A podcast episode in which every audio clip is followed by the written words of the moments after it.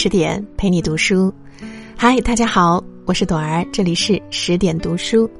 今天朵儿想要跟大家分享的文章题目是：中国式家庭教育，爸爸不出力，妈妈用蛮力。来自作者范书。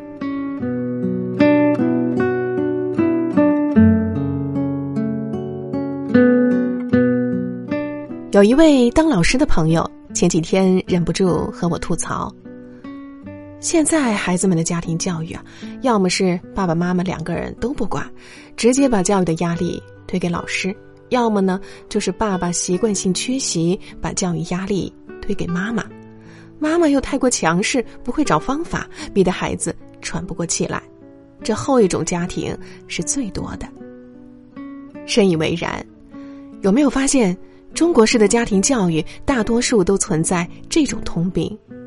爸爸不出力，妈妈用蛮力。全国妇联和国家统计局每十年都会做一次中国妇女社会地位调查，最近一次是在二零一零年。报告显示，在四十岁以下被访爸爸中，最近一年从不或很少照料孩子生活的占到百分之七十，从不或很少辅导孩子功课的占到百分之四十七。而妈妈在这两项的表现分别为百分之七和百分之二十，这意味着绝大多数的孩子都是在妈妈的照顾和教育下长大的。最近看黄磊、海清主演的家庭剧《小欢喜》，其中乔英子的家庭就是典型的例子。乔英子成长于一个离异家庭，但哪怕父母没离婚之前，英子也是由妈妈宋茜一个人带大的。从小，爸爸乔卫东就没对英子的生活起居和学习教育有过什么帮助。剧中一段英子和母亲吵架的场景让人泪目。英子说自己学习压力大才会逃课，妈妈宋茜听了眼泪就夺眶而出，她也委屈。我压力不大呀，都是妈妈一个人带你长大的呀，我白天要上课。晚上还要备课，我起早贪黑给你买菜做饭，照顾你的起居。中国式的妈妈为了孩子再苦再累都没关系，哪怕丈夫缺席孩子的陪伴和教育，也能以一己之力撑起一个家，给孩子提供最舒适的生活和学习环境。可中国式的爸爸却习惯了不出力。哪怕偶尔出力，也像是诈尸式育儿一样，不仅没带来任何帮助，还给孩子和妈妈添点乱。比如，乔英子的爸爸乔卫东，孩子高三了，终于知道要关心孩子的学习和成长了，出钱给孩子买了他喜欢的玩具，用讨好孩子的方式，希望和孩子亲近，一味放任孩子玩耍，以此来表达对孩子的关心。但最后，不仅影响孩子的学习成绩，还破坏了孩子和妈妈之间的关系。有多少家庭的爸爸，有能力的就只出钱不出力，觉得赚钱很辛苦，钱到位了就以为自己是孩子成长过程中付出最多的一颗；没能力的就只发脾气不出力，没什么本事，却还总是喜欢时不时指点母亲的教育方式。古语有言：“子不教，父之过。”更有研究表明，爸爸付出越多，在孩子成长中的参与度越高，孩子就越聪明，适应力越强，越有责任感。没有哪个孩子希望，父亲在他的生活里是几乎消失的。爸爸，不仅仅只是一个称呼，更代表着责任和荣誉。一个不出力的父亲，又怎能孕育出一个优秀？健康的孩子呢？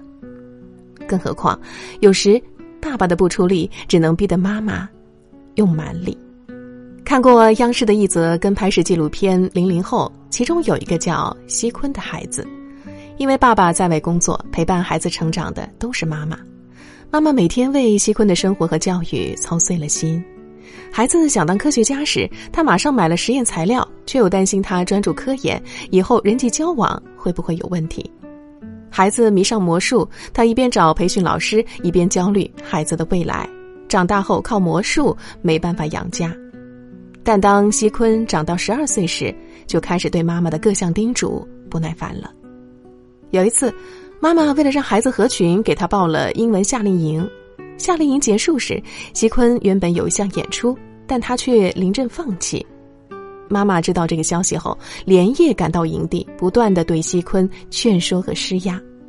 记者采访西坤时，他说：“是我妈妈让我去表演的，她给我争取的这次机会，我是被逼的。”他还说：“我不知道妈妈什么时候会离开我，担心自己做的不够好，不想丢人。”很多母亲都会埋怨孩子不理解自己的良苦用心，但其实。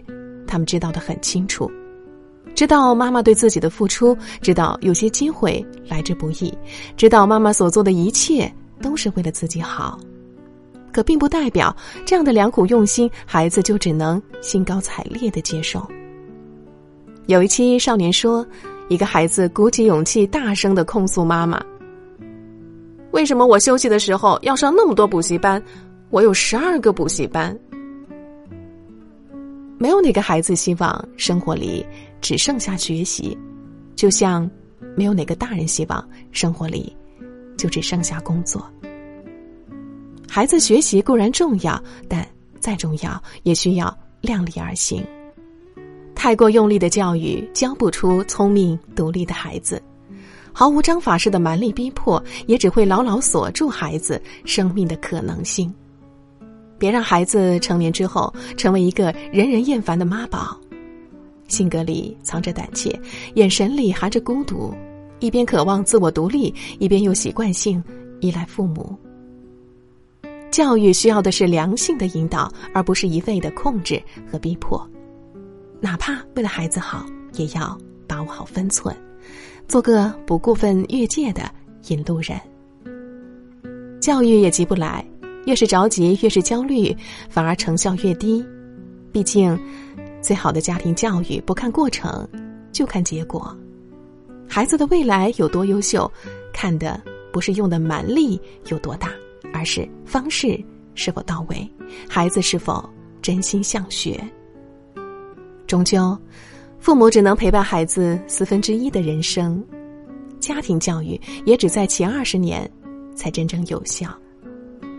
对孩子的人生来说，无论是爸爸还是妈妈，每一个角色都很重要，都缺一不可。但如果妈妈能匀一点力气给爸爸，爸爸匀一点放松的心态给妈妈，这场家庭教育的天平就不会歪斜的太过分。妈妈不该事事多管，爸爸不该事事放手。教育孩子的路上，一家人各司其职，既要一起陪伴孩子成长，给孩子充分的亲密和尊重，也要懂得适时和孩子分离。一个不缺爱、不缺理解和信任、不缺自由空间的孩子，才是我们国家和社会发展的最大希望。好啦，亲爱的小伙伴，今天的分享就到这里。更多美文，请继续关注十点读书，也欢迎把我们推荐给你的朋友和家人，一起在阅读里成为更好的自己。我是朵儿，明天同一时间我们不见不散。祝你晚安，好梦。